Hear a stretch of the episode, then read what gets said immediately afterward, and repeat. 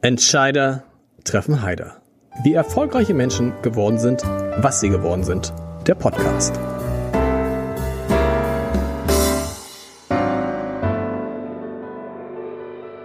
Herzlich willkommen. Mein Name ist Lars Heider und heute wollen wir über etwas sprechen, mit dem wir uns alle immer schon beschäftigt haben, aber vielleicht noch nie so intensiv wie im Moment. Es geht um die Zukunft, die gerade jetzt ein großes Thema ist, weil man das Gefühl hat, dass diese Zukunft vielleicht nicht mit derselben Selbstverständlichkeit besser wird, als sie es in der Vergangenheit immer geworden ist. Wobei das schon wieder ein Widerspruch in sich ist, wenn man die Zukunft aus der Vergangenheit beurteilt.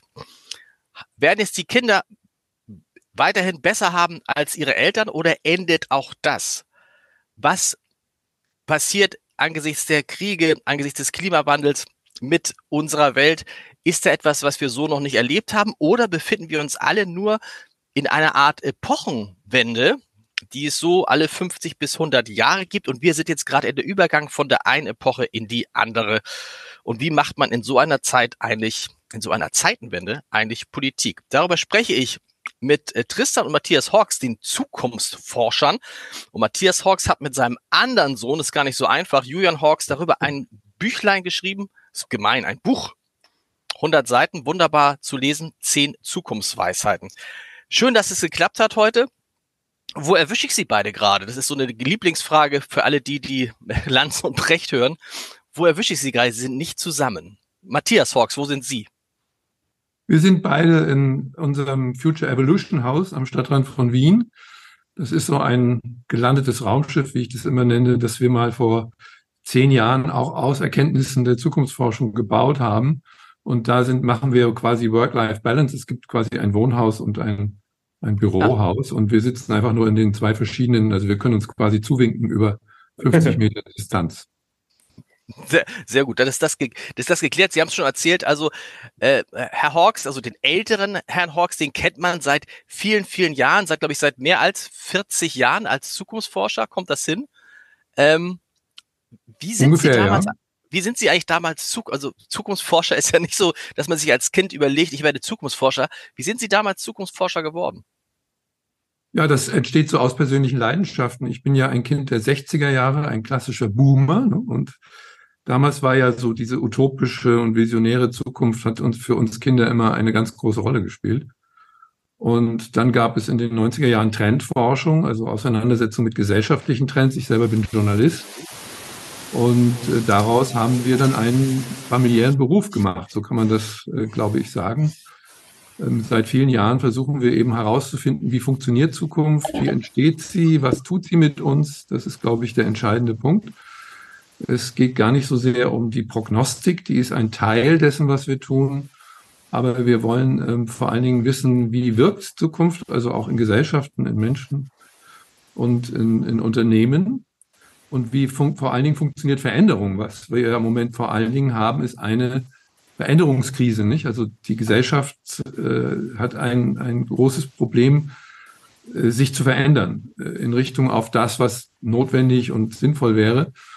Und es gibt quasi Aufstände der Blockade in jeder Hinsicht. Und das ist natürlich auch eine ganz spannende Zeit für Zukunftsforscher jetzt. Frage ich gleich mal direkt danach, bevor ich dann Tristan frage, ähm, ob es denn tatsächlich so war, dass er sich eigentlich alles vorstellen konnte, nur eben nicht Zukunftsforscher zu werden kommt gleich, aber dieses mit dem Verändern, man hat immer das Gefühl, es sind vor allem die Deutschen, die ein Problem mit Veränderung haben. Das ist aber Quatsch. Das ist in allen Gesellschaften ja. so. Oder sind es deswegen die Deutschen? Weil natürlich die Deutschen, wenn sich was verändert, auch sehr viel zu verlieren haben im Zweifel. Anders als in anderen Gesellschaften, die auf einem ganz anderen Niveau sich befinden. Ja, wir sind vielleicht ein bisschen ängstlicher durch die historische Konstellation der Deutschen. Aber in der Tat kommt es immer wieder in der Geschichte zu solchen Situationen, wo sich eine Entwicklung äh, stoppt, wo sie sich quasi festläuft und quasi die Sehnsucht nach der Vergangenheit zurückkommt. Das ist überhaupt nichts Neues. Das gab es im 18., 17., 19. Jahrhundert immer wieder. Dann gibt es solche Zeitschleifen, solche Turbulenzen, die dann mit der Zeit auch wieder vorübergehen. Aber das ist, glaube ich, die Situation, in der wir heute haben. Und da sind wir eben noch ein bisschen hysterischer vielleicht als andere. Aber denken Sie mal an Amerika. Da ist es ja genauso. Tristan, wie ist es bei Ihnen? Ähm, Zukunftsforscher war eigentlich, kann ich mir vorstellen, wenn man Sohn eines Zukunftsforschers ist, ich kenne das von meinen Kindern, dass man erstmal per se sagt, ich werde alles, aber das auf keinen Fall.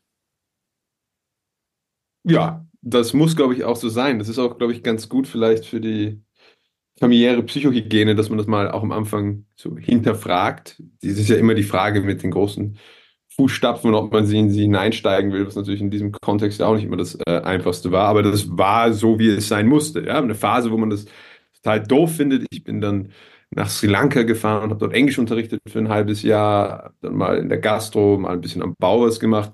Und irgendwann kommt man aber dann doch drauf, dass die, wie alt war ich dann, so 20, 21?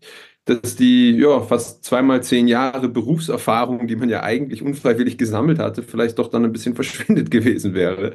Und ich glaube auch, wenn man so aus der pubertären Rebellionsphase rauskommt und dann auf einmal einen Beruf, eine Berufsmöglichkeit hat, die, die auch vielleicht mit ein bisschen Ruhe und äh, Nachdenken und so geprägt ist, dann ist die dann leichter anzunehmen, wenn man selber auch mal so weit ist. Also das könnte unter Umständen auch damit zusammenhängen. Und ich bin jetzt draufgekommen, ich habe ein Buch über Rebellion und Generation geschrieben und das war eigentlich, glaube ich, im Ende eine, ja, eine Verarbeitung von mir selbst, von diesem Prozess. Ja, weil ich glaube, diese Rebellion dagegen, um das mal auch doof zu finden, das ist auch wichtig, das gehört auch dazu. Dann kann man dem Ganzen vielleicht auch ein bisschen äh, selbstgeklärter begegnen. Und das war so ein bisschen mein, mein Werdegang, was das angeht. Das Interessante ist ja, wenn man Zukunftsforscher ist, dann forscht man vor allen Dingen in seinem eigenen Kopf, weil die Zukunft gibt es nicht und es gibt ja den schönen Satz, wir können, das Einzige, was wir, was wir, ähm, was wir wirklich erleben, ist die Gegenwart. In dem Moment, wo wir denken, äh, in dem Moment, wo wir an die Vergangenheit denken, ist die Vergangenheit schon weg und die Zukunft werden wir ja nie in irgendeiner Form erforschen können, weil wir sie, es gibt keine Quellen, es gibt nichts, es passiert nur im Kopf. Naja, im Kopf nicht. Also ähm, das ist so meine Bibliothek, die können Sie hier sehen mit 3000 Büchern. Also das ist natürlich auch im Kopf, äh, aber im Grunde genommen geht es schon um ein Gesamtwissen von Veränderungsprozessen, die ähm, in der Welt, in der Evolution, in den Gesellschaften stattfinden. Ähm, aber in der Tat, also wo Sie recht haben, ist, ähm, ist eben der Punkt, dass die inneren Vorstellungen die zu reflektieren und uns zu fragen, wie kommen wir eigentlich zu dieser, zu dieser Form von Zukunft? Zukunft ist ja etwas, was uns auch motivieren kann, ja, uns mhm. zu verändern, auf eine bestimmte Richtung zu bewegen. Sie hat gefährliche Seiten. Man denke an die Utopien der Vergangenheit, an den Kommunismus. Das waren ja alles Zukunftsutopien. Und wie geht eigentlich eine Gesellschaft oder auch ein Individuum damit um? Also erstmal ist es ja so, dass man sich Zukunft wünscht, ja. Aber ähm, in bestimmten Situationen, und das, da sind wir eben jetzt gerade drin, äh, fürchten sich die Leute vor der Zukunft. Und diese Furcht kann sich natürlich fatal verstärken, nicht? indem man so eine, eine Art self-fulfilling prophecy dann lauter Unsinn macht, weil man so Angst vor der Zukunft hat ähm, und diese, diese Sehnsucht zurück ins Alte und Gewohnte, was wir ja überall jetzt momentan erleben, ist ganz menschlich. Aber es hat natürlich auch keine Zukunft. Nicht? Also die Vergangenheit hat gewissermaßen keine Zukunft. Wir können nicht einfach so tun, als würden wir im 18. Jahrhundert oder in der Jäger- und Sammlergesellschaft leben.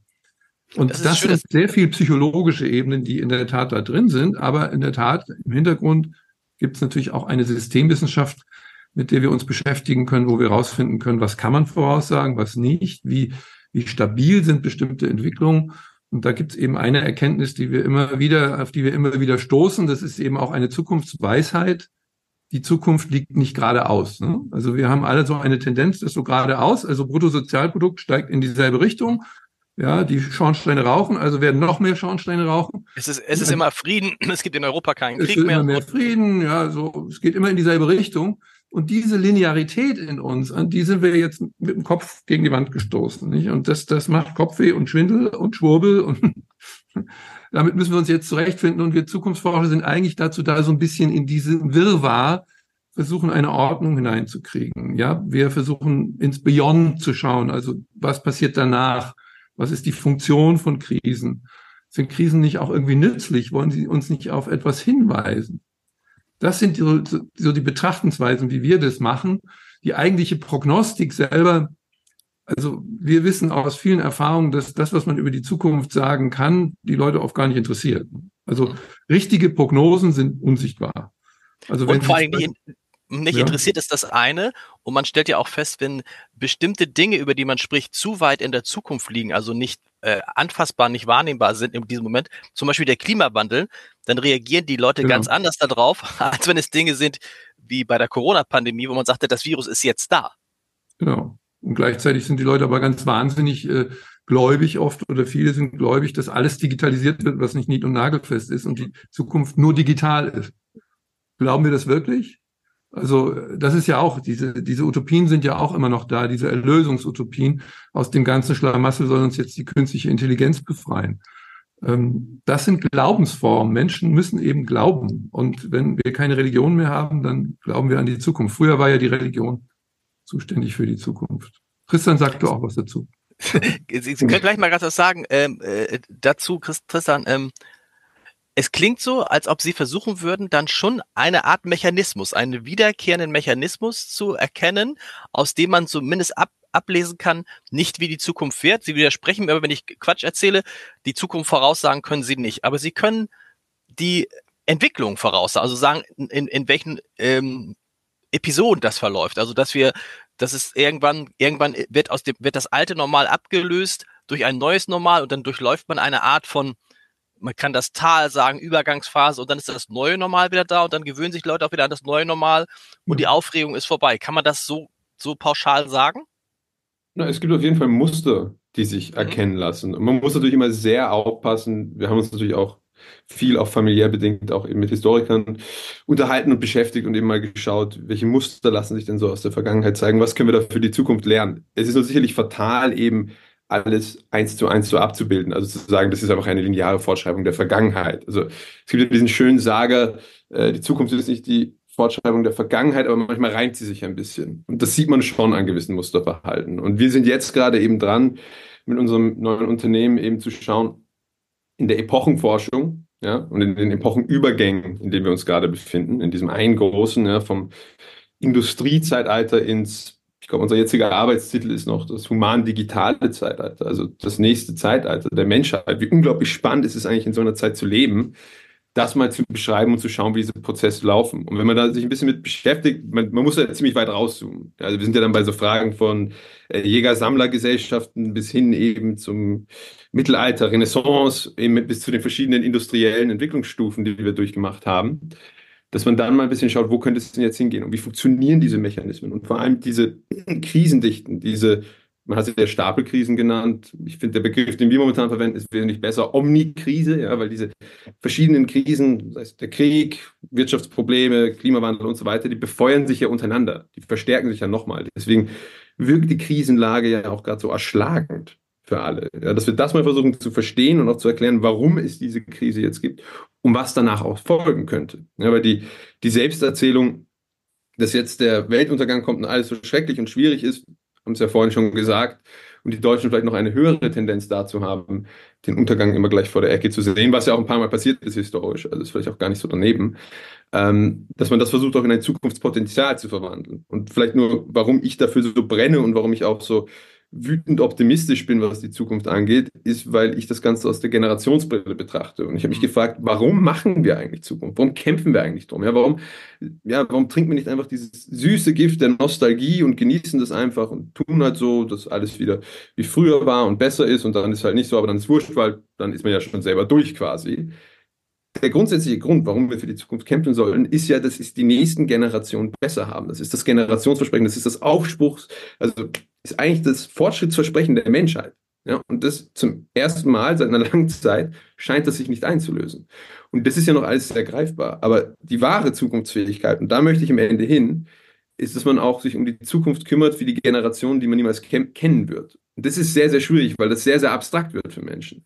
Aber das ist eigentlich die wahre Zukunftsfähigkeit in Gesellschaften. Und da muss ich sagen, das ist halt schade, dass die meisten Zukunftsforscher, es tut mir leid, Dad, meistens eben ältere weiße Herren sind. Ne? Also es gibt mhm. sehr, sehr wenige junge Zukunftsforscher. Das wandelt sich jetzt gerade so ein bisschen. Ähm, aber wenn ich so auf den Bühnen unterwegs bin und sehe, wer so vor mir redet, denke ich mir immer, naja, also man soll vielleicht auch ein paar Leute Zukunftsforschung machen lassen, die noch statistisch viel Zukunft vor sich haben. Ne? Die haben dann vielleicht ein anderes Incentive dazu. Die die Zukunft noch erleben. Wenn Sie das sagen mit diesem Epochenwechsel, wann hat der begonnen? Mit Corona, ne? Also ja. das hat sich letztendlich vorher angekündigt, schon lange. Man konnte das, es gibt ja in der deutschen äh, Nachkriegsgeschichte gibt es ja so vier Phasen ähm, des Umbruchs, wo alles neu wurde und auch irritierend neu. Das war 73, da habe ich Abitur gemacht und die ersten Autobahnen wurden gesperrt. Und wir haben damals ähm, ähm, Flötenkonzerte auf der Autobahn gemacht, als als junge Rebellen und fanden das eigentlich ganz gut. Und dann kam ähm, 89 der Fall der Mauer, dann kam die Finanzkrise und Corona macht, markiert eigentlich den Punkt, wo, wo, wo, wo wir kollektiv als Gesellschaft auch so etwas wie Kontrollverlust erfahren haben und gemerkt haben, es, es geht nicht alles immer in dieselbe gleiche Richtung, mehr, mehr Geschwindigkeit, mehr sonst was äh, weiter. Und seitdem entwickeln sich halt protuberanzenhaft diese auch weltweiten Krisen, die letztendlich ja von einer Krise unseres, unseres Lebensmodells ähm, äh, künden. Ja? Also die Globalisierung ist auch deshalb in der Krise, weil wir unseren Wohlstand auf Kosten auch anderer Weltregionen ähm, genossen haben. Ja? Wir haben einfach alles ausdelegiert. Ne? Billige Preise, wunderbar, kommt alles aus China. Da wurden aber auch dann die Umweltprobleme verursacht. Und wir haben heute kein klassisches Fortschrittsbild mehr. Das zerbröselt. Aber das muss auch zerbröseln, weil wenn wir sagen, was heißt das denn überhaupt? Unsere Kinder werden es noch besser haben. Heißt das, dass sie noch dickere SUVs fahren? Mhm. Oder dass sie, also wie messen wir überhaupt Fortschritt oder, oder, oder Positivität? Und man kann ja auch im Fortschritt ersticken und im Wohlstand ähm, äh, depressiv werden. Das ist ja ein Phänomen, was sehr weit verbreitet ist. Also wir brauchen eigentlich einen neuen Fortschrittsbegriff, das fragt, die Zukunft fragt uns gewissermaßen nach einer neuen Idee von Fortschritt, in der es nicht einfach nur darum geht, das Bruttosozialprodukt weiter zu erhöhen äh, und hysterisch immer, immer hinter dem Meer herzurennen, ja, sondern es geht um die menschlichen Lebensformen. Was macht uns wirklich zufrieden oder was macht uns stabil als Gesellschaften? Und da ist natürlich die Klimakrise ein wunderbares Monster, das steht am Horizont und zeigt uns, ja, geradeaus weiter geht's so nicht überlegt euch mal was Neues. Ja? Und dann kriegen die Leute Panik und sagen, wir wollen eigentlich gar nicht und wir verweigern das und wir leugnen das. Und das ist eine typisch menschliche Reaktion, die immer in der Geschichte war, wenn die Moderne aufkam. Also man denke an die am Anfang der Industrialisierung, da wollten die Leute zurück ins Mittelalter. Mhm. Also da haben die, haben die Aristokraten haben ihre Burgen als Ruinen gebaut, als mittelalterliche. Ja, da wollte man das Rittertum wieder. Also so ist es ja immer. Das Gewohnte ist dann wieder begehrenswert, wenn man sich auf Neuland vorausbewegt. Und aber dieses Neuland zu beschreiben, es zu füllen, es auch geistig ähm, zu, zu kartografieren, das finde ich ist die Aufgabe, die wir auch als Individuum haben. Also auch in der Familie. Wir müssen ja auch überlegen, wie verändern wir unsere Familienstruktur. Und darüber denken wir zum Beispiel in der Familie Hawk auch dauernd nach. Ja, also wie, wie ist das mit dem Generationswandel? Wie kann man das so machen, dass es funktioniert für alle Seiten? Ja? Und äh, das sind, ich finde, das sind die existenziellen Fragen, die uns die Zukunft stellt. Und Tristan hat es ja schon gesagt, wir haben jetzt auch eine Tendenz, wo wir durch diese Kurzfristigkeit, in die uns auch das Internet und die Medien gebracht haben, das ist ja so rasende Gegenwart. Ja, alles mhm. fällt übereinander, man hat überhaupt keine Übersicht mehr. Wir brauchen wieder eine Langfristperspektive. The long now. Also es gibt in Amerika in der Zukunftsforschung gibt es eine starke Tendenz zum Langfristdenken, also wieder in Generationen, in Jahrhunderten denken. Und das hilft. Wenn man nämlich die, diese Art von, von Einordnung der Dinge macht, verliert man plötzlich auch diese Panik und diese Hysterie vom Moment. Man, merkt auch, dass vieles dabei ja einfach auch Stimmung ist, Hysterie vom mediengemachte Hysterie und dass sich die Dinge schon wandeln über die Zeit. Sie brauchen aber eben nur Zeit und sie brauchen vor allen Dingen eine Vorstellung, eine Idee. Mhm. Wobei sie dann auch sagen, in ihrem Buch, was sie mit ihrem anderen Sohn geschrieben haben, Vorsicht vor Vision. Warum? Man ja. denkt ja immer, wenn man eine Vision hat von einem besseren Leben, wie könnte das Leben in 10, 20 Jahren sein?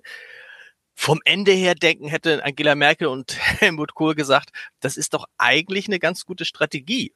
Weil Olaf Scholz wirft mir ja genau das vor. Olaf Scholz wirft man vor, du hast keine Vision, du arbeitest dich hier an den Krisen ab. Sie sagen aber auch Vorsicht vor Vision. Warum? Ja, also ich bin nicht gegen Vision, sondern man soll ähm, realistisch und vorsichtig damit umgehen, weil Visionen, wenn sie zu einer fixen Idee werden, also ich habe neulich mal einen Vortrag gehört von einem Zukunftsforscher-Kollegen, der sich so nannte, der hatte sich irgend so ein Modul ins Hirn geschraubt, das also wie ein Wurmfortsatz rauskam und der hat diese Vision, ich will zum Cyborg werden, ja. Ich will unsterblich werden und ich schalte mich ins große Netz und dann wird meine Intelligenz zehnfach verstärkt und so ein Blödsinn. Und, oder Beispiel Kommunismus, das war eine Vision. Bei Visionen ist es eben so, dass wenn man sie versucht zu verwirklichen, leidet man immer Schiffbruch. Ja?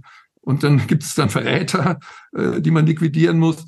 Also Visionen im Sinne von Orientierungen, von Vorstellungen, die aber auch die Zukunft so offen lassen, dass sie überhaupt noch gestaltbar wird. Aber es kann, wie gesagt, eine Vision kann fatale Auswirkungen haben, auch im Persönlichen. Wenn Sie die Vision haben, dass Sie der reichste Mann der Welt werden, dann werden Sie wahrscheinlich dran scheitern, hoffentlich. Und äh, der Fanatismus, der dann dabei entsteht, der lässt uns nicht mehr auf die Welt reagieren. Und das Wichtigste ist, glaube ich, auch diese, dieses Reagieren auf die Welt, auf die Veränderung, auf sich selbst, da zuzuhören, da zuhören zu können. Und das ist der Weg einer gesunden Vision. Ja, die Vision kann uns leiten, aber wenn wir sie verabsolutieren, dann werden wir unkritisch und dann werden wir auch ein Stück weit verrückt. Tristan, was Ihr Vater eben erzählt hat, davor ähm, ein Epochenwandel, eine neue Zeit, eine neue Modernität, die entsteht und die Menschen sehnen sich zurück nach dem, was früher war. Ist das die Erklärung dafür, dass überall auf der Welt autokratische Herrscher wieder stärker in den Mittelpunkt rücken, dass Rechtsradikalismus überall, also Rechtsradikalismus muss man gar nicht mal sagen, aber rechte Parteien, konservative Parteien überall wieder stärkeren Zuspruch finden?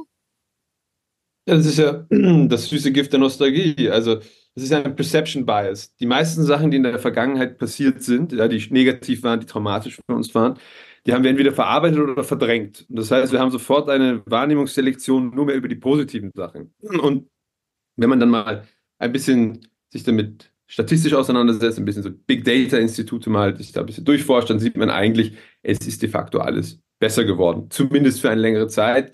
Was jetzt ja wirklich passiert, wir haben es ja vorhin schon gesagt, ist, dass manche der Indikatoren, die wir irgendwie immer gehofft hätten, sie würden linear weitergehen, keine Ahnung, gesamt global gesehen, immer mehr Leute kommen aus der Armut drauf, weniger Leute sterben an Kriegen und so weiter, dass das jetzt auf einmal anfängt abzuflachen. Und das ist natürlich auch irgendwo eine Kränkung. Mhm. Also so eine menschliche Kränkung irgendwie, dass wir diesen, dass wir diesen Fortschritt nicht durchgehend durchgehalten haben. Und meine Generation, ich bin ja klassischer Millennial, ja, 93er Jahrgang, ich habe noch so das Ende dieses Millennium-Aufschwungs mitbekommen. Und für mich, wenn ich so zurückdenke, muss ich auch sagen, es ist irgendwie, seit 9-11 war irgendwie für mich so in, in, meiner Generation, da kann man die auch mal fragen, ähm, so der, der, Drehpunkt. Und seitdem ist irgendwie alles schlechter geworden, ja, gefühlt. Und ich weiß, dass das nicht stimmt. Ich weiß es, aber trotzdem haben wir als Menschen irgendwie Tendenz, uns daran zu klammern. Und das ist frustrierend, aber dagegen gilt es auch anzukämpfen. Und eine aufgeklärte Gesellschaft muss natürlich auch über diese, ja, über diese Instinkte vielleicht sich auch hinwegsetzen. Aber diese Tendenzen gibt es und man sieht sie jetzt gerade überall. Und das hängt natürlich auch damit zusammen, dass es unglaublich leicht ist, damit zu ködern. Ja, also ich will, will natürlich jetzt nicht äh, immer Journalisten-Bashing betreiben, aber die Tragödie, finde ich, ist, wir kommen ins Informationszeitalter.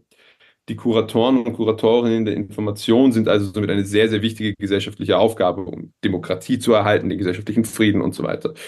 Und dann ist eben dieses System, soziale Medien mit diesen unglaublich beschleunigten Zyklen und Aufregung und Aufmerksamkeitsökonomie gekommen. Und man muss halt sagen, dass viele der großen Medienhäuser dieses Rennen nach unten mitgemacht haben. Und deswegen sind wir jetzt in der Misere, wo natürlich auch Politik, weil es ja auch viel um Politik geht heute, sich gar nicht wirklich mit der fernen Zukunft beschäftigen kann. Ich glaube, es gibt viele Politiker und Politikerinnen, die das wollen, aber es ist die Schlagzeile von morgen oder der weiteste Sicht, den sie haben können, ist die nächste Wahl. Aber weiter geht eigentlich gar nicht, mhm. weil diese Investitionen, sagen wir mal zum Beispiel beim Thema Bildung, ja, wenn man da jetzt rein investiert, kriegt man die Rechnung in 18 Jahren oder so, ja, wenn die nächste junge Generation in den Arbeitsmarkt kommt und die Gesellschaft kommt. Das ist politischer Selbstmord. Ja? Also das sieht man, da wird halt die Partei, die jetzt gerade dran ist, sagen, ach, wie gut haben wir das gemacht, obwohl der Stein dafür vor 20 Jahren gelegt wurde. Und das ist mit den jetzigen Medienzyklen einfach nicht mehr auszuhalten. Also das funktioniert nicht. Deswegen ist das so ein bisschen so ein toxisches Zusammenspiel ähm, zwischen diesen verschiedenen Funktionen, die eben dazu geführt haben, dass die, dass die Vergangenheit so attraktiv ist. Und Sie haben es eben gerade gesagt, ähm, in dieser Erregungsgesellschaft angesichts der vielen sozialen Medien funktioniert halt vor allen Dingen der Streit. Also der Streit zieht Aufmerksamkeit auf sich. Ja. Dinge, die klappen, die gut funktionieren, ziehen keine Aufmerksamkeit auf sich. Äh, für mich das beste Beispiel war diese vermeintliche Gasmangellage, die es ja im vergangenen Winter und in diesem Winter geben sollte, die die Bundesregierung, muss man ja sagen, also handwerklich aber wunderbar ähm, vermieden hat da, wenn wir sagen, wirklich, aber darüber spricht kein Mensch. Ne? Also darüber spricht kein Mensch und mhm. es geht dann immer um den nächsten Streit, weil, und ich, Sie haben es, glaube ich, auch geschrieben, ähm, dass es oder gesagt, dass es in dieser Art der Mediengesellschaft, in der der Streit belohnt wird, in der der Streit Aufmerksamkeit auf sich zieht, quasi fast unmöglich ist, vernünftige Politik zu machen. Oder überspitze ich das jetzt? Ja, so kann man das, glaube ich, sagen. Also ich möchte jetzt kein Politiker sein. Ich bin auch befreundet mit einigen Politikern. Und ich finde, das ist ein inzwischen unmöglich gewordener Beruf, weil man wird eigentlich nur gehasst und gedisst für alles Mögliche verantwortlich gemacht. Man soll gleichzeitig der große Guru sein, eigentlich ein Diktator, der äh, jede Gruppe zufriedenstellt und zum Besseren wirkt. Das ist, da sieht man die Verzweiflung, sieht man ja auf dem Gesicht des Bundeskanzlers. Also es ist ein richtig schlimmer Beruf geworden. Also Zukunftsforscher ist auch nicht einfach, ähm, weil uns geht es natürlich an, an bestimmten Formen ähnlich, weil diese innere Negativität, die, die in den Köpfen der Leute schon drin ist, so hysterisch geworden ist, dass man eigentlich kaum noch mit vernünftigen Abwägungen und systemischen Überlegungen ähm, über die Zukunft sprechen kann. Ja, das ist also entweder ist es eine Erlösungsfantasie über irgendwelche äh, Supertechnologien, die dann wahrscheinlich doch nicht kommen werden, oder es ist eben der, der Untergang. Der Untergang ist auch faszinierend, nicht? Weil ähm, da kann man so seine inneren Rachegefühle an der Welt auch dran austoben, an dieser Fantasie. Und äh, das ist, was wir auch eine kognitive Krise oder eine kognitive Apokalypse oder Katastrophe nennen. Unser, unser Wahrnehmungssystem wird in dieser hypervernetzten Welt ähm, zerstört, weil wir sind gar nicht in der Lage, viele, viele schlechte Dinge aufzunehmen und zu verarbeiten. Und jeder, jede schlechte Meldung hat aber ungefähr den, den Wahrnehmungscharakter zehnmal intensiver als eine, als eine gelungene. Nicht? Also wenn Sie in der Zeitung lesen, ähm, die, die Solarenergie breitet sich massiv aus. Wir haben deutliche Zuwächse in den erneuerbaren Energien. Dann ist das ganz unten gerankt. Ja? Aber wenn Sie, wenn Sie irgendwas über die Angst vor Trump schreiben, dann verstärken Sie die Angst vor Trump und dienen ihnen wunderbar und sind mitten in dieser Mühle drin. Und äh, das ist, ähm, die, das muss man, im Grunde genommen muss man das aussitzen oder man muss es auch, also ich glaube, wir brauchen in Zukunft auch als Menschen die Kunst der Ignoranz. Das, ja, das also, kann Olaf Scholz ja, ne? Das ist ja der große Vorteil von Olaf Scholz, dass er so eine Sachen, das ist jetzt, klingt jetzt böse, aber ich, ich darf das vielleicht sagen, weil ich ihn wirklich sehr, sehr lange kenne und sehr, sehr oft getroffen habe. Er kann mit all diesen Dingen ähm, gut umgehen und es, man sagt ja nicht umsonst über ihn, er sagt es, glaube ich, auch über sich, dass er keine Hobbys braucht, um runterzukommen, weil er gar nicht erst hochkommt. Ja, genau, so wunderbar. Er ist, aber, Stoiker, aber, er ist ja philosophisch aber, gebildeter Stoiker. Ja, das ist aber das ist ja eine gute Eigenschaft. Ja, genau. In dieser Phase. Das ist im Prinzip eine gute oder? Eigenschaft, aber sie funktioniert eben in der hysterisierten Gesellschaft und Welt nicht mehr so, wie sie eben sollte. Und deshalb brauchen wir aber trotzdem eine größere Weisheitspolitik. Und wir sehen ja heute, auch wenn wir über Politik reden, dass die Opposition sofort sich diese Mechanismen von populistischen Erregungskulturen äh, zu, zu eigen macht. Das ist ja der eigentliche Grund, weshalb wir äh, anders haben, um die Demokratie zu fürchten, weil, weil das populistische Moment, einfach alles über Angst und Hass zu beschreiben, die sickert natürlich hinein ins System, weil sie damit am besten Wirkung haben. Damit können sie dann wieder Wahlen gewinnen. Und das ist der Selbstzerstörungsmechanismus der, der Demokratie. Wahrscheinlich müssen wir da erstmal ein Stück weit durch. Ja, also ich glaube, dass wir momentan in so einer Form auch sind, das ist ja oft im Leben, man nimmt das alles nicht so ernst, aber in dem Moment, wo es mal wirklich ernst wird, sind wir eigentlich dann doch oft sehr erfindungsreich und Menschen können sich dann auch wehren. Und ich glaube, deshalb ist es, also Krisen brechen auch immer etwas auf, was dann herauskommen muss. Das wissen wir im Leben. Im persönlichen Leben ist das ja auch so. Und da führt kein Weg daran vorbei, da kann man auch nicht drüber streicheln. Und deshalb sind wir auch nicht Leute, die sagen, ja, ist alles nicht so schlimm und es gibt auch so viel Gutes, sondern wir versuchen hinter die Krise zu schauen und zu überlegen, was entwickelt sich dabei eigentlich an wirklichen, also nicht übertriebenen Herausforderungen. Das ist zum Beispiel der Klima, positive Klimawandel, indem wir unsere Produktionsform umstellen. Mhm. Das ist nämlich viel weiter, als wir alle glauben. Und insofern sind wir quasi Anwälte der Zukunft. Wir schauen aus der Zukunft auf die Gegenwart und kommen und sagen, geht doch. Ja, wenn man ein bisschen anders drüber denkt und fühlt, wenn man lernt, auch seine seine Erregungsspitzen ein bisschen abzubauen, dann kann man auch in anderen Formen damit umgehen. Mhm. Also es gibt, glaube ich, auch eine Renaissance. Es wird nach dieser Hysterie auch eine Renaissance der Vernunft geben. Und man muss ja sagen, dass, ne, ich weiß nicht, wie viele Menschen dieses Buch von Hans Rosling gelesen haben, wo der immer einfach aufge, aufgeschrieben hat, was sich alles in den vergangenen Jahrzehnten verbessert hat. Man hat hier den Eindruck, ja. es, ist, es ist nicht eben bei Weiben nicht alles schlechter geworden. Aber Tristan, ihr, ihr Vater hat eben was Interessantes gesagt. Das ist auch ein Gefühl, was ich im Moment habe wir nehmen bestimmte Entwicklungen nicht so ernst. Und wenn man sich, finde ich, mit dem Aufkommen der AfD beschäftigt, mit äh, Menschen wie Herrn Höcke, mit all dem, was da so passiert, dann denke ich manchmal, habe ich manchmal für mich gedacht, ich habe das nicht erlebt, keiner von uns dreien hat es erlebt, war das damals vor fast 100, vor etwas mehr als 100 Jahren genauso? Dass man auch dachte, na ja, diese Verrückten da von der, von der Nationalsozialisten, alles halb so schlimm. Und plötzlich stehen wir da, vielleicht schon im Jahr 2024 und erleben es, dass mit ein bisschen Pech oder Glück, je nachdem, auf welcher Seite man steht, ein Thüringen ein AfD-Mensch Ministerpräsident wird, schlicht weil er die absolute Mehrheit hat. Das wird, ist ja nicht unabsehbar, dass das passiert. Die Frage ist nur, wie reagieren wir jetzt drauf? Ja, sagt man jetzt, okay, das war wohl das Ende, oder ist das eigentlich vielleicht im System gar nicht so, gar nicht, wenn man von der Zukunft darauf zurückschaut, sagt, mhm. das musste passieren, sodass wir verdammt nochmal aufwachen mhm. was dagegen tun. Ja, weil es ist jetzt immer nur noch abstrakt. Ja, hier in Österreich ist es genauso. Da führt die FPÖ bundesweit, ja, mit über 30 Prozent, damit 33 Prozent. Der, der vielleicht zukünftige Kanzler stellt sich hin ins Fernsehen vor zwei Tagen und sagt problemlos, ja, ja, dem werden wir schon die Staatsbürgerschaft entziehen, wenn es geht. Ja, dann, dann schicken wir die alle wieder heim. Ja, hat er so gesagt. Geht mhm. anscheinend. Das muss zu einem gewissen Grad aus der Abstraktion einmal kommen und einmal passieren, hoffentlich eben nicht in der völligen Untergangsform, wie es dann wäre, wenn vielleicht hier eine Bundesregierung so ist. Aber vielleicht muss ein Bundesland mal so weit kommen und dann entzaubert sich ja dieser Populismus auch. Ja? Also wie war das? Der erste AfD-Bürgermeister hat die ganze Zeit mit seiner Kampagne versprochen, wenn ich dran bin, dann sind Kitas umsonst. Erste Sache, die er sagen musste, nachdem er dran war, Kitas werden erstmal teurer. So, also die Entzauberung davon, dass die Opposition in ihrem Rumgenörgel auch mal an die Macht kommt und dann auf die Fresse fliegt, verzeihen den Ausdruck, die ist vielleicht auch wichtig. Ja, und gerade auch, das muss ich eingestehen, meine Generation und auch die danach, die ja eigentlich im Schnitt großteils ziemlich liberal sind, was die meisten Fragen angeht, auch wenn es also ein paar kleine Zulager gibt, wir haben nicht drum kämpfen müssen. Ja, und die, diese alte Sage, wer nie um die Demokratie kämpfen musste, schätzt sie vielleicht nicht genug oder das stimmt vielleicht so. Also äh, im Englischen würde man sagen, ein Wake-up-Call in der Realität und nicht in irgendwelchen Umfragen, der ist vielleicht auch wichtig. Ja, und ich glaube auch daran und kenne jetzt Deutschland mehr als gut genug, dass, dass wir das dann auch auf die Reihe kriegen. Aber in der Abstraktion, Sie haben es ja vorhin auch gesagt, in der Abstraktion sind die Sachen irgendwie immer nicht so leicht anzugehen, aber wenn die Hütte dann brennt, dann geht es schon. Dann gibt es auf einmal eine sehr starke Zielgesellschaft, die zusammenhält und sich für liberale demokratische Werte einsetzt. Vielleicht das und muss aus der, kommen. Und wenn Sie aus der Zukunft drauf gucken, Sie haben es eben so schön oder nicht schön gesagt, es ist eigentlich nur eine Frage der Zeit, dass es kommt, oder? Es ist nur eine Frage der Zeit, dass irgendein AfD-Politiker ein wirklich wichtiges Amt übernimmt. Ja. Das lässt sich wahrscheinlich ja, gar nicht mehr Regression. verhindern. Es gibt hm? Regression und es gibt Rückschritte, aber die weisen uns ja eigentlich dann wieder auf das hin, was danach kommt. Und man, eins kann uns beruhigen oder was kann uns Zuversicht geben?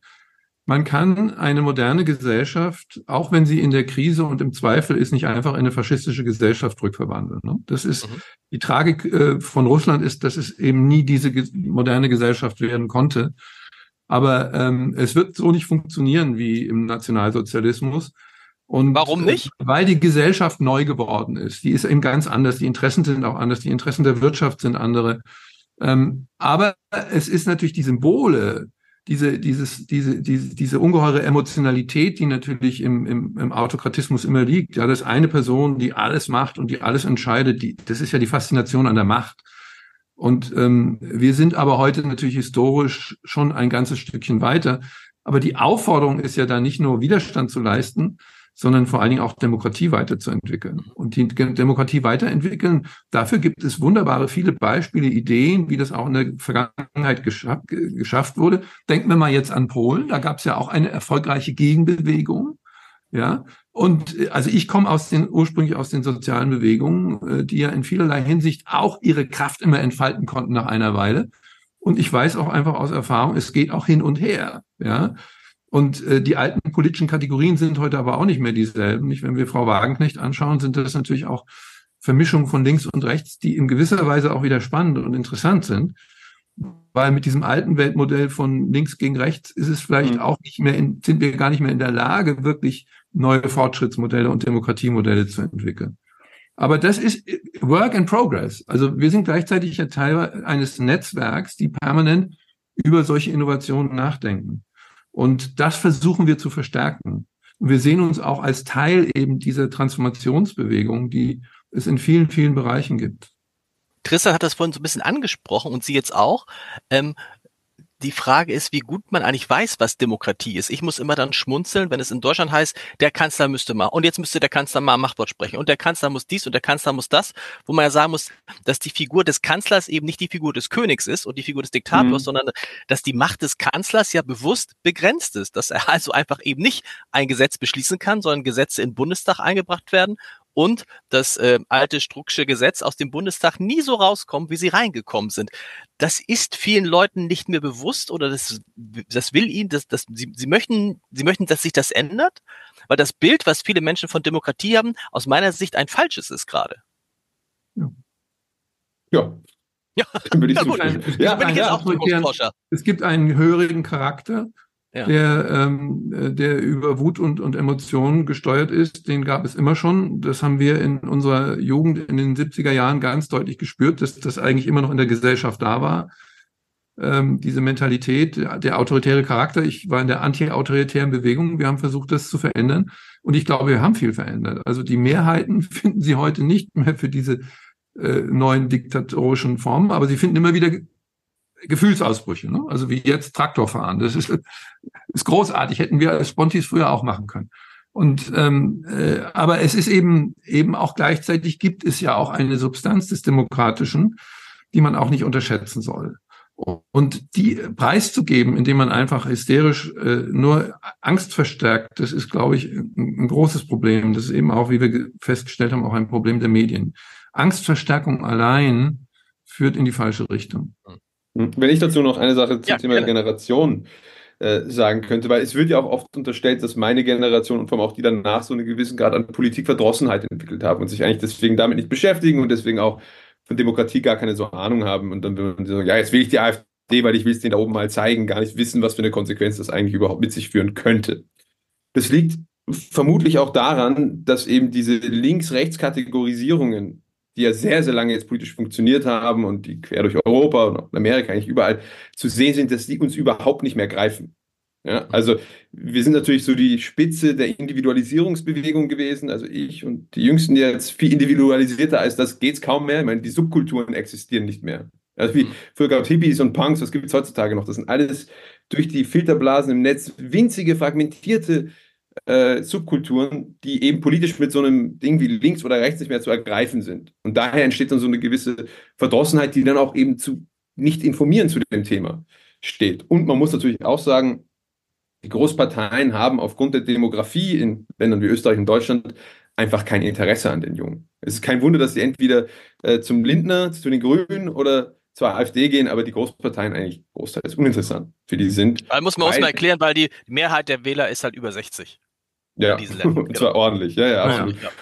Und, und das, das führt eben auch noch zusätzlich zu einer Verdrossenheit. Ja? Also, dass man das Gefühl hat, die, die großen, also die Volksparteien, die haben eigentlich kein wirkliches, und sie haben ja auch zu Recht realpolitisch kein Interesse an den Jungen. Ja? Und ich glaube, da muss man, da gibt es ein, ich sage das nur ganz kurz als Provokation, mhm. da, da gibt es ein, ein sehr spannendes System, das auch vielleicht so das Konzept von Demokratie so ein bisschen bisschen ähm, nochmal anstößt. Ich würde nicht sagen in Frage stellt, aber wo man sagt, man passt die Wählerstimmen von Altersblöcken an, sodass jede Generation quasi dieselbe Stimmstärke hat. Das heißt, man würde sagen, eine Generation Z-Stimme würde 1,2 gewichtet sein und vielleicht eine Boomer, die alten, von denen es sehr vielen gibt, 0,8 gewichtet sein. Und der erste Instinkt bei allen ist sofort zu schreien, nein, Demokratie bedeutet eine Person, eine Stimme.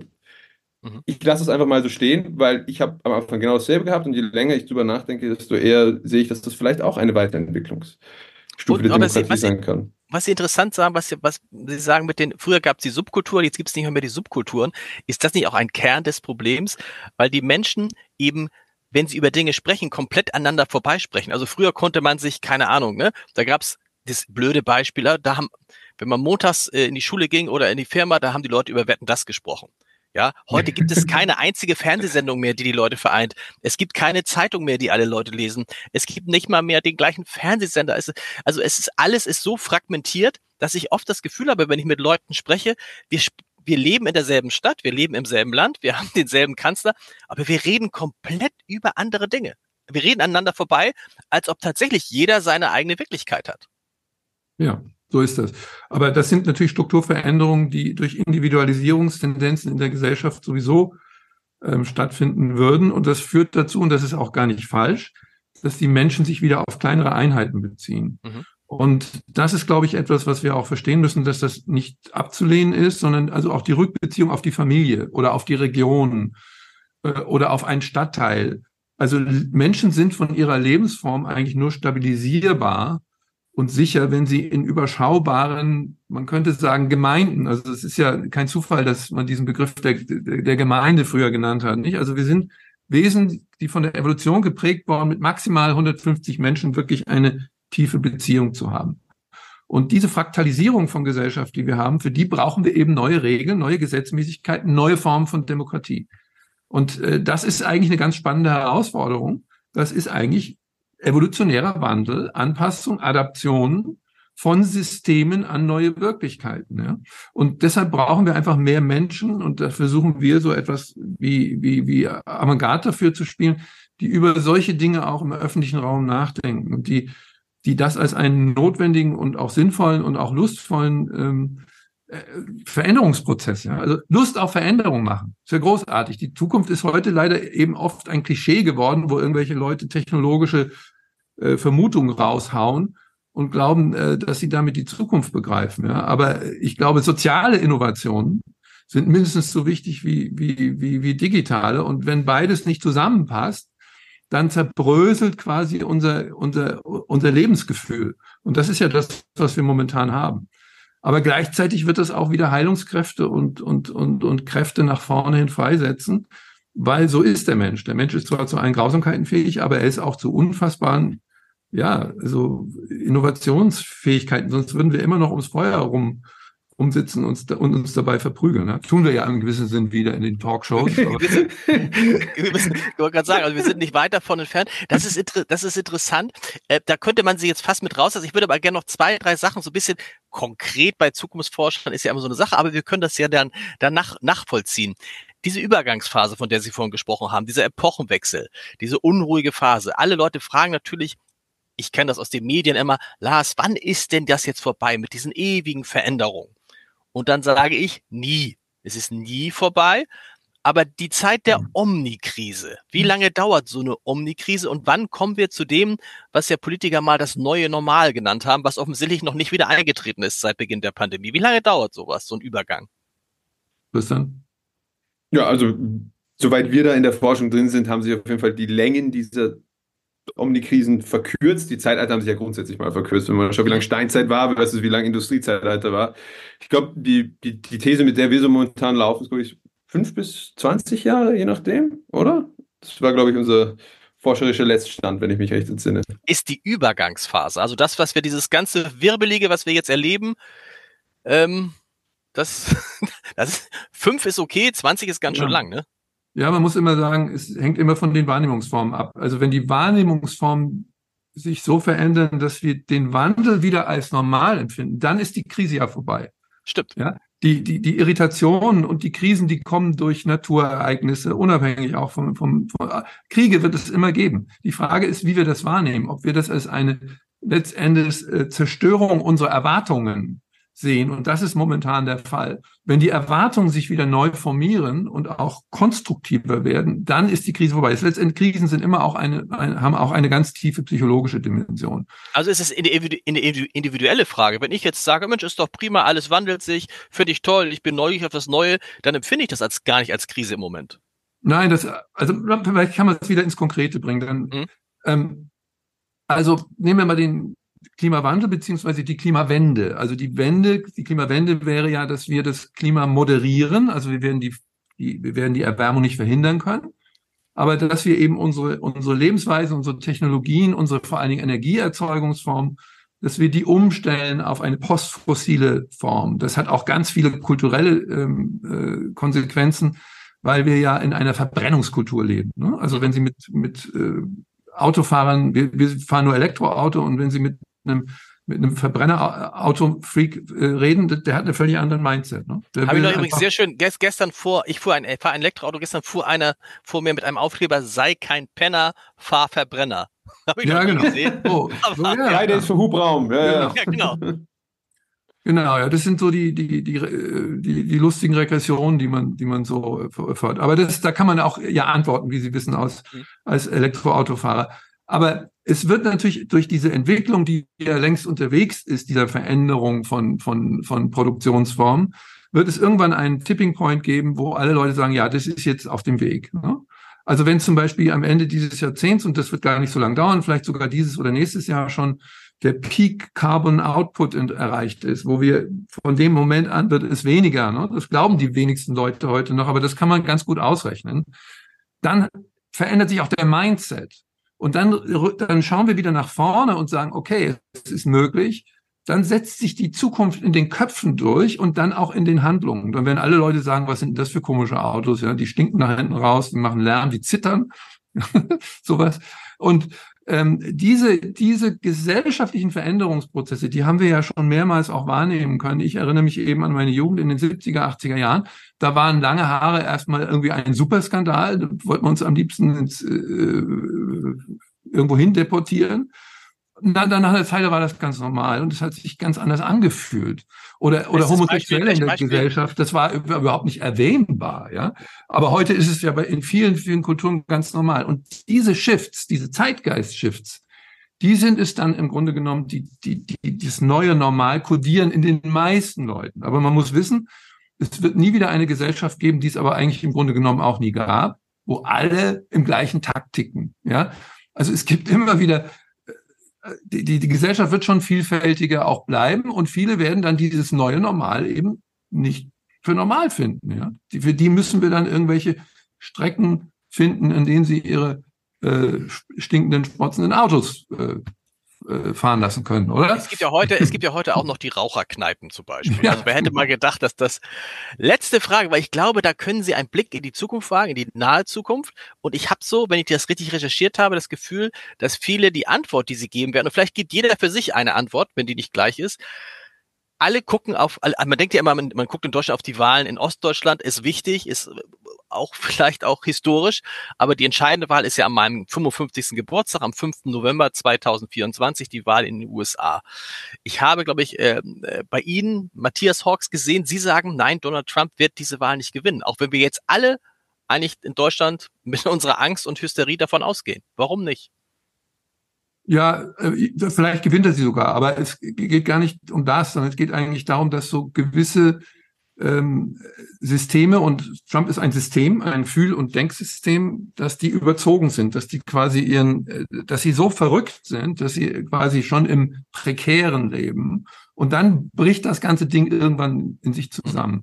Und dann kommt es zu so einem, ich habe leider diese Hoffnung nicht bei Putin, aber ähm, das Warum ist so bei Putin nicht? Also äh, es wird ein riesiges Chaos geben in Amerika in ja. jeder Form, irgendwie. Und vielleicht gewinnt auch Trump die Wahl nochmal. Aber durch dieses Chaos muss die amerikanische Gesellschaft durch und sie braucht, muss dann eine neue Form finden, sich wieder zu rekonstituieren. Und das ist ja das, was im Prinzip immer die Zukunft bringt. Die Zukunft entsteht ja nicht dadurch, dass wir was gut planen. Das sieht wir ja immer, dass es nicht funktioniert. Sondern Restabilisierung. Also wenn man durch eine Krise hindurchkommt, dann wird es oft sehr, sehr fruchtbar auch, weil man etwas gelernt hat und weil man, weil man ein Stück weiter ist. Das ist ja im persönlichen Leben nennt sich das eben geistiges, mentales Wachstum. Und das gibt es in Gesellschaften auch. Durch diese Krisen, durch die Griechen haben das als Läuterung bezeichnet, als Katharsis, Katharsis. Und ähm, solche Prozesse finden dann statt und daraus kann man schon prognostizieren, dieses irre Tun von, von Trump fährt irgendwann gegen die Wand. Ja? Wir wissen nicht wie. Kann durch einen mhm. Unfall sein oder fällt irgendwie der Himmel auf den Kopf oder stolpert über eine Bananenschale. Also da muss man auch ein bisschen mit, mit Unwahrscheinlichkeiten rechnen. Aber ich glaube, wir, ist, wir tun uns gut und deshalb haben wir diesen Begriff erfunden, der Regnose, aus der Zukunft heraus in unsere Gegenwart zurückzuschauen. Und aus der Zukunft heraus, wenn wir mal in fünf Jahren, zehn Jahren äh, hineinspringen, dann wird Trump Vergangenheit sein, oder? Mhm. Und das ist doch mal interessant, sich genau. in diese Position zu versetzen. Dann merkt man nämlich, das ist eine Aberration der Geschichte, die hatte ihren Sinn, die hatte vielleicht sogar ihren Zweck, aber sie wird vorübergehen. Mhm. Tristan, wie sehen Sie das?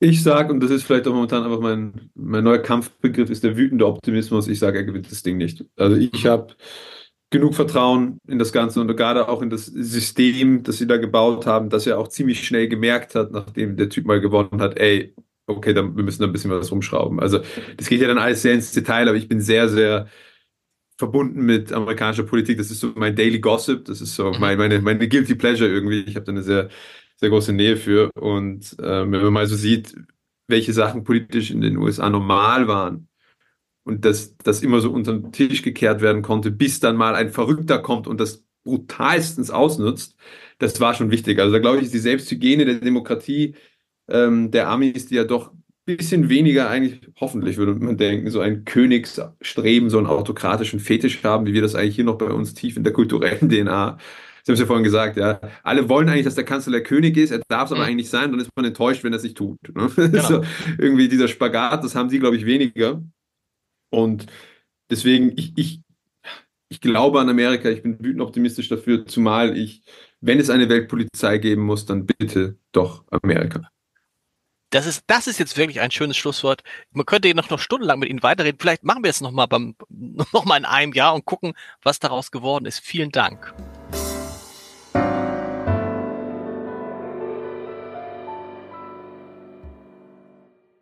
Weitere Podcasts vom Hamburger Abendblatt finden Sie auf abendblatt.de slash podcast.